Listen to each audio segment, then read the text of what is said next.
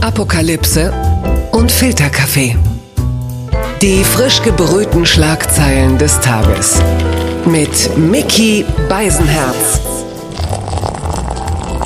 Einen wunderschönen Mittwochmorgen und herzlich willkommen zu Apokalypse und Filterkaffee, das News Omelette. Und auch an diesem Morgen habe ich mich sehr früh hingesetzt, habe die Schlagzeilen und die Meldung des Tages studiert, um das Ganze für Sie mundgerecht aufzubereiten. Was ist heute von Gesprächswert und ob es von Gesprächswert ist, das werden wir gleich rausfinden, denn ich unterhalte mich über diese Themen mit einem Gast. Aurel Merz ist bei mir. Hi, Miki, freut mich sehr, da zu sein. Hallo, guten Morgen. Du bist äh, auch der einzige Merz, der höchstwahrscheinlich jemals hier in diesen Podcast eingeladen ist.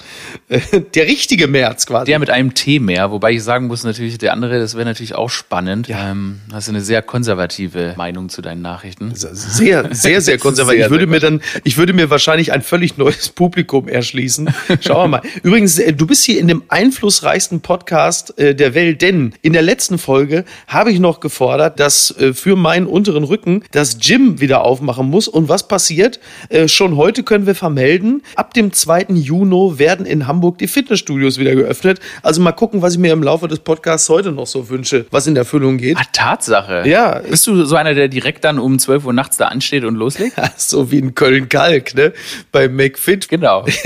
nee, nee, ganz so schlimm ist es nicht. Ich werde mir das mal ganz in Ruhe ansehen. Ich habe ja sehr viel hier in Heimarbeit trainiert. Ah, ja. Hat allerdings auch dafür gesorgt, dass mein Rücken jetzt so schief ist äh, wie eine Bildschlagzeile. Also von daher. Äh, ist das Gleichgewicht zwischen Sixpack und Rücken nicht mehr, nicht mehr ganz da, oder? Ja, so ungefähr. Leider ist das ziemlich genau das Problem. Wir, wir gehen da gleich mal drauf ein und wir kommen zum ersten Thema. Die Schlagzeile des Tages. NTV meldet Kontaktbeschränkung bis 29. Juni.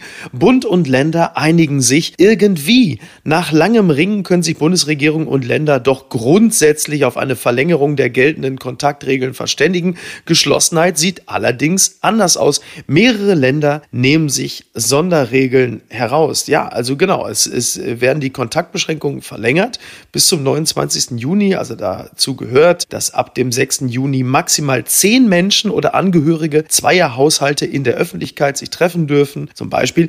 Aber es ist halt eben auch so, dass gewisse Bundesländer da schon ausscheren, Thüringen zum Beispiel oder Sachsen. Du hast das ja sicherlich auch verfolgt, speziell was auch in Thüringen rund um Bodo Ramelow los ist, oder? Ja, auf jeden Fall. Bodo Ramelow ist ja als erster ausgeschert, was für mich total unerwartet kam, weil ich hätte gedacht, dass er sich eher so äh, entgegen dem Kämmerich positioniert, der mhm. sich da auf dieser Hygienedemo hat feiern lassen. Ja. Äh, dass er jetzt der Erste ist, der ausschert, das hat mich gewundert. Aber ehrlich gesagt, aus Thüringen wundert mich überhaupt nicht. Ja, das ist richtig. Ähm, was Ramelow angeht, muss man halt einfach sagen, also niemand wird plötzlich zum begabten Virologen, nur weil er einmal im richtigen Moment den Anschlag verweigert hat. Ja. Eine Frage hätte ich an dich. Ist es dir auch aufgefallen, dass das negative Echo, was Ramelow angeht, mhm. speziell bei Twitter zum Beispiel, vergleichsweise gering ausgefallen ist? Hat mich total gewundert. Und ich glaube tatsächlich, weil das aus der Richtung jetzt keiner erwartet hat, vor allem diese Öffnungs- und äh, Positionen in Corona-Zeiten, die hat Laschet so massiv eingenommen, dass, ja. glaube ich, da Ramelow einfach wegignoriert wurde.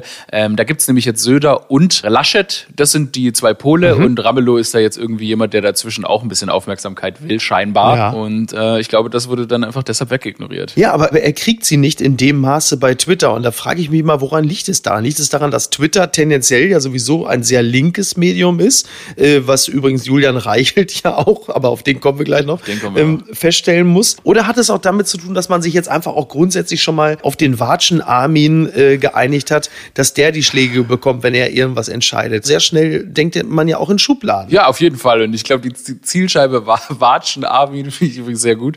Äh, die, die eignet sich dafür einfach sehr viel besser. Ich meine, ja. äh, so präsent wie Laschet jetzt im Vergleich zu Ramelow die letzten Wochen war, kann man ihm auch einfach viel mehr, äh, viel mehr Charakter zuordnen. Ich habe das Gefühl, Ramelow ist einfach schon wieder komplett in Vergessenheit geraten, mhm. wie äh, 15 andere Ministerpräsidenten in Deutschland eigentlich auch.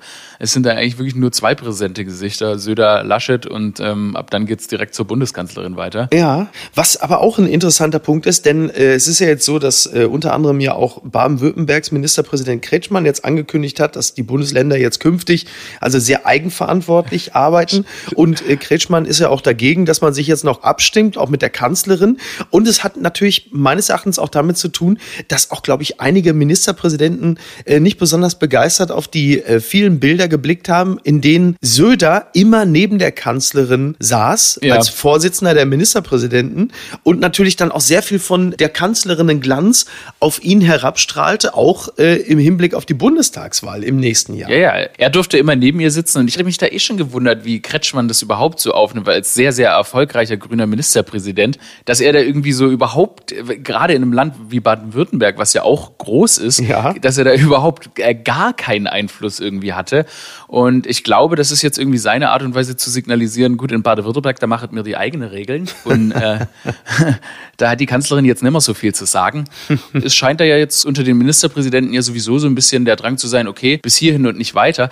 Was ich grundsätzlich sowieso komisch finde, weil es wird ja immer gefordert, dass, oder wurde ja am Anfang der Pandemie immer gefordert, dass wir landesweite Entscheidungen treffen ja. äh, und nicht regionale. Ich meine, es wurde eigentlich gefordert, dass wir europaweite Entscheidungen treffen oh, und ja. nicht landesweite, aber auch das, das ist irgendwie in dieser Pandemie nicht zu erwarten. Ja, weil viele Leute jetzt natürlich in dieser Phase sagen, warum eigentlich dieser Lockdown, der ja kein richtiger war, warum diese Maßnahmen, jetzt sind wir doch immer noch da, wo wir vorher waren. Und da bin ich immer an dem Punkt, wo ich sage, naja, das stimmt ja nicht ganz. Also das Infektionsrisiko ist bundesweit natürlich deutlich runtergegangen.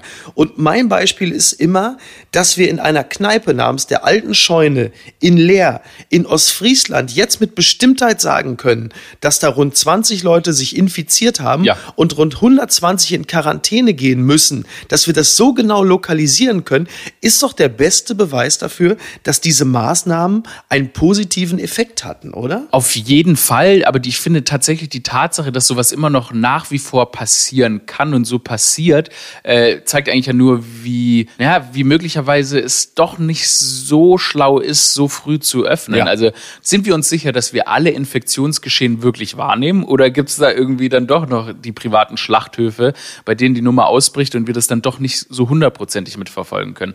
Weil ich denke mir immer, es gibt ja diese Dunkelziffer und wer weiß, wie viele Leute das dann doch gerade übertragen und bis es dann im nächsten Altersheim landet. Ähm, da bin ich mir nicht hundertprozentig sicher, ob wir wirklich alles nachverfolgen können, was wirklich passiert. Das hat mich überrascht. Die Zeit meldet, SPD-Spitze will laut Medien Rolf Mützelich als Kanzlerkandidaten. Und wenn man jetzt hört, die SPD-Spitze will Rolf Mützenich als Kanzlerkandidaten, da sagen natürlich viele, äh, äh, ich hab äh, wen?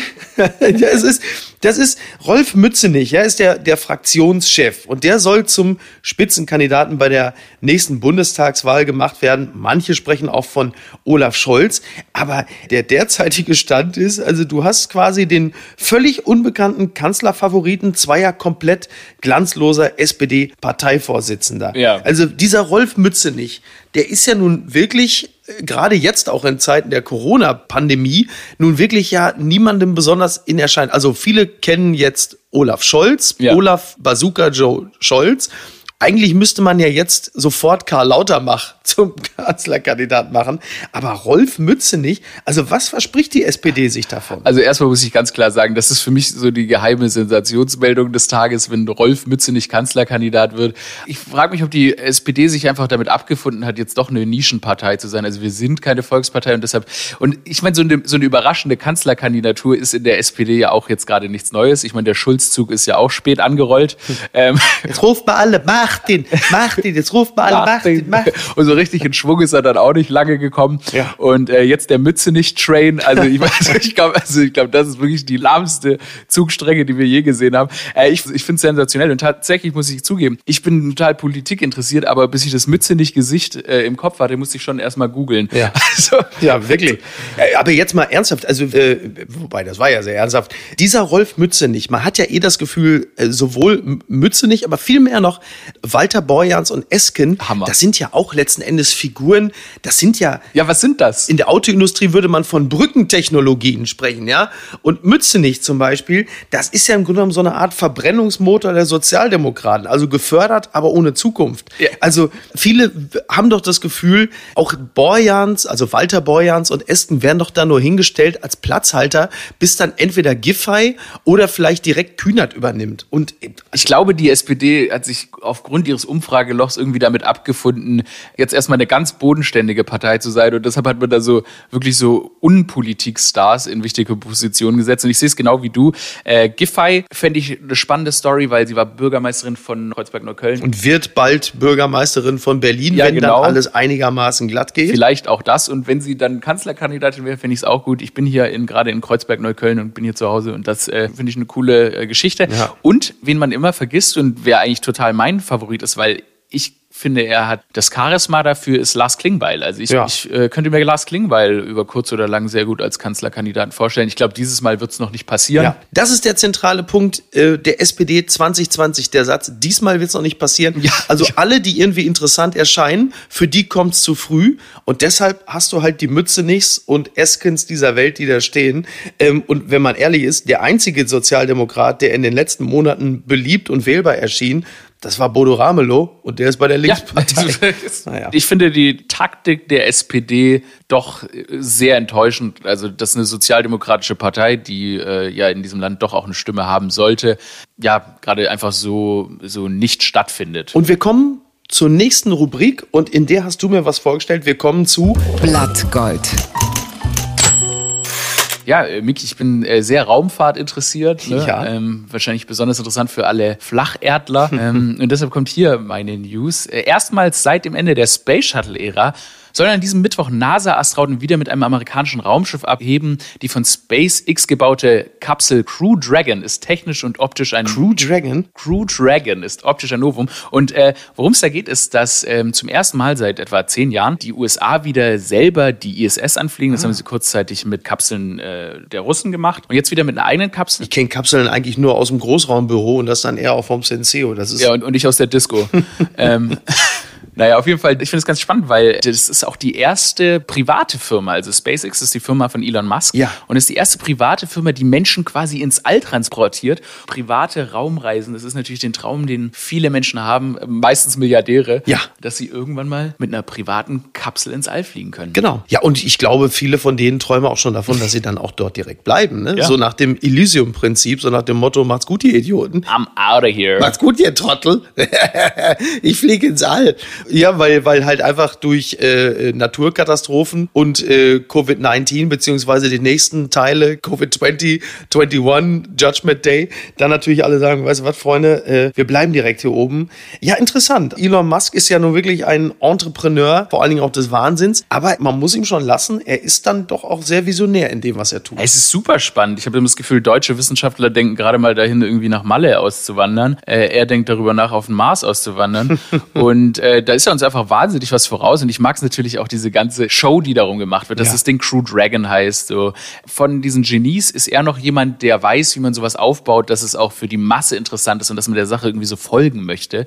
Ähm, deshalb ich bin gespannt, was Elon Musk noch macht. Und ich glaube auch tatsächlich, dass er die letzte Zeit, als er da auf Twitter so ein bisschen äh, auch gegen deren Lockdown gehetzt hat und so weiter, das kommt einfach daher, dass er so einen gewissen Drang hat, äh, Dinge zu machen. Und er wurde dann natürlich durch Corona ausgebremst in seiner visionären äh, Umsetzung. Ja. Und äh, ich bin deshalb bin ich gespannt, äh, was daraus wird und hoffe, dass die Leute da alle sicher ins All kommen heute. Und in Deutschland äh, reden wir über die Abwrackprämie für Ja. Autos. Naja.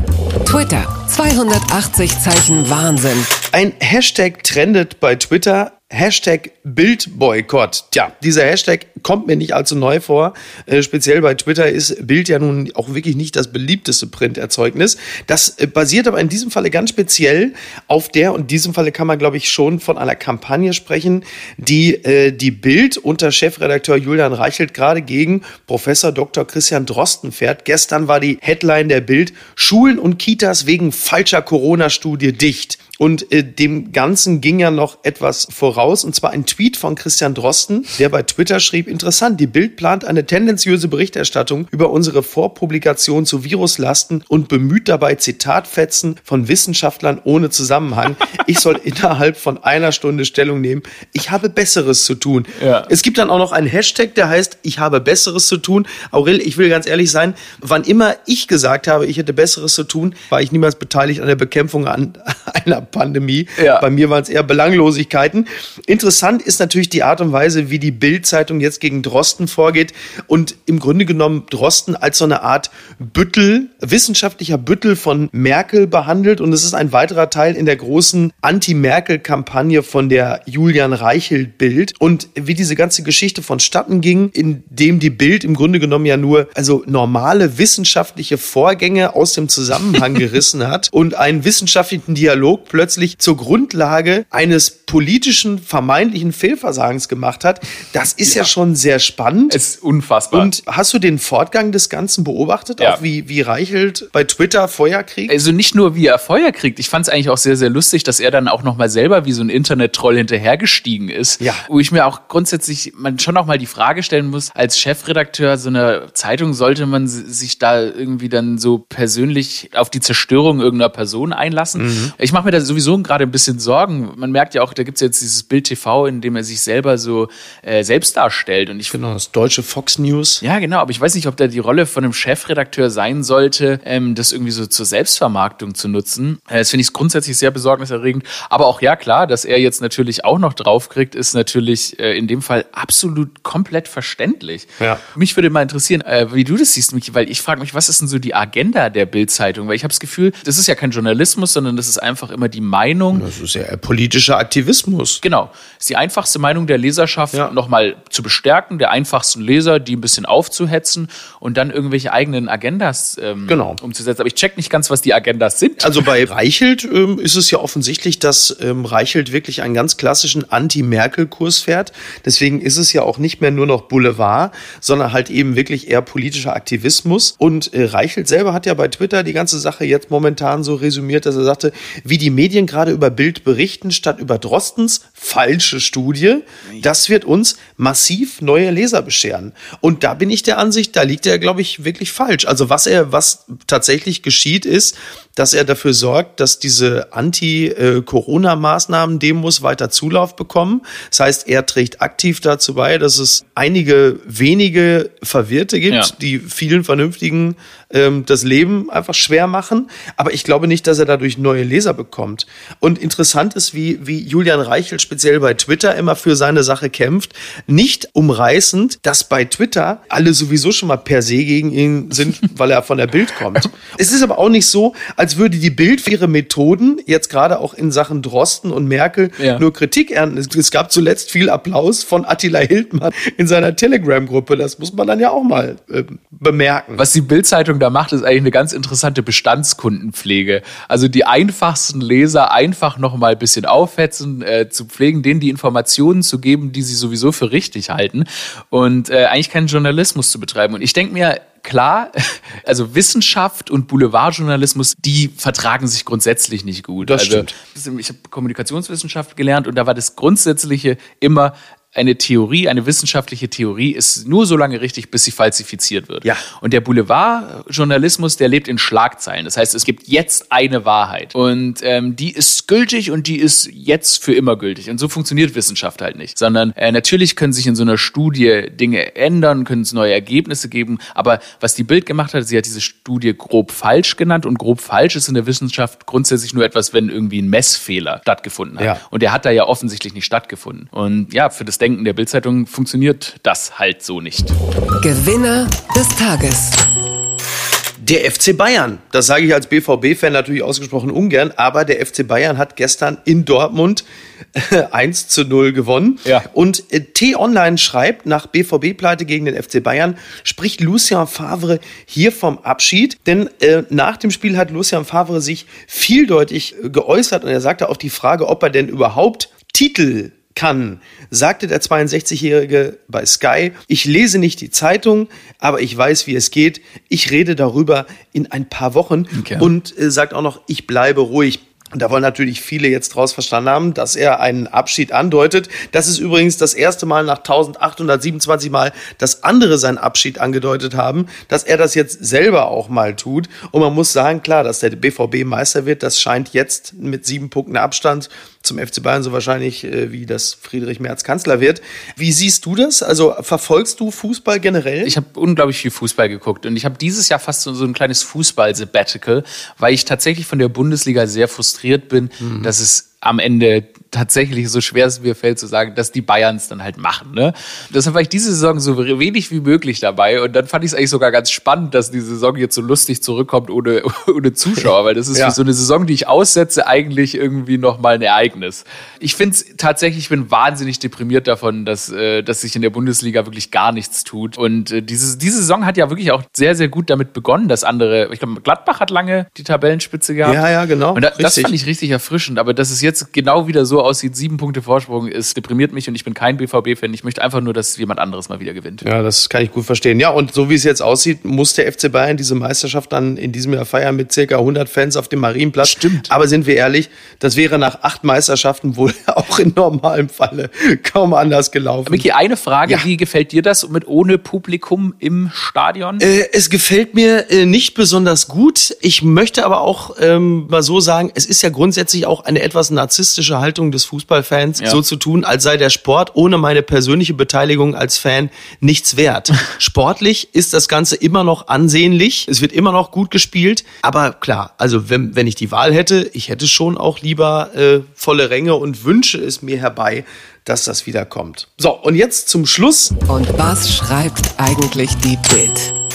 Ja, die Bild, ne, wir waren schon bei dem Thema, deswegen reiße ich es jetzt nur noch grob an. Ja. Titelzeile heute: Länderchefs zerreißen Merkels Corona-Plan. Das klingt also auch ein bisschen anders als das, was wir in anderen Publikationen heute schon mal grob angerissen haben. Niemand will sich mehr an Regeln aus dem Kanzleramt halten. Und das ist meine Lieblingsschlagzeile heute. Günter Klum, Heidi halbnackt, finde ich oft nicht gut. Und da muss ich sagen, du bist der Vater dieser Frau. Da möchte ich doch die Frage stellen, äh, Günter Klum, wann genau findest du Heidi halbnackt denn gut? Das habe ich mir auch gedacht. Bei der eigenen Tochter. Und tatsächlich findet er ja offensichtlich viele andere äh, Töchter halbnackt gut, also muss er wohl damit leben. Ja, ich denke auch. Das ist ein wunderbares Schlusswort. Aurel, ich danke dir sehr für diesen wirklich äh, extrem erfrischenden äh, äh, Diskurs und Exkurs. Das hat mir sehr, sehr viel Spaß gemacht. Würde mich sehr freuen, äh, wenn wir das wieder wieder machen können. Miki, das würde mich auch sehr freuen. Hat mich sehr gefreut, deine Stimme mal wieder zu hören. Und ähm, ja, pass auf dich auf bleib fit und bis bald. Ja, jetzt klingst du aber wirklich so ein bisschen wie der Enkel, der die Risikogruppe besucht hat. Schönen Dank auch, ne? Lass es dir gut gehen. Bis dann. Dankeschön. Ciao. Ciao. Apokalypse und Filtercafé ist eine Studio Bummens Produktion mit freundlicher Unterstützung der Florida Entertainment. Neue Episoden gibt es jede Woche montags, mittwochs und freitags. Überall, wo es Podcasts gibt. Die Studio Bummens Podcast-Empfehlung. Hallo, ich bin Jan Müller. Seit 2019 mache ich meinen Podcast Reflektor. Es geht um Musik und um die Geschichten hinter der Musik. Ich selbst spiele bei Tokotronic. Ich weiß, was es bedeutet, Musik zu machen, in einer Band zu spielen, Alben aufzunehmen und auf Tour zu sein. Ich kenne alle Facetten, die sich mit diesem Beruf verbinden. Drama und Euphorie. Und genau darüber spreche ich mit meinen Gästen bei Reflektor.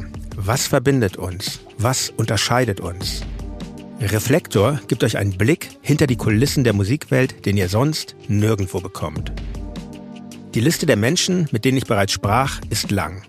Deichkind, Campino, Jens Rachut, Doro Pesch, Judith Holofernes, Casper, Igor Levitt, Haftbefehl, Esther Bejarano, Charlie Hübner und viele, viele mehr. Am 14. März ist die Winterpause zu Ende. Dann geht es weiter mit neuen Gästen, jeden Freitag. Ich freue mich drauf und ich freue mich auf euch. Wer nicht so lange warten möchte, der kann sich im Club Reflektor ganz besondere exklusive Folgen anhören. Hört gerne rein bei steadyhq.com. Music is a healing force of the universe. Reflektor, der Musikpodcast. Wir hören uns ab dem 14. März. Euer Jan Müller.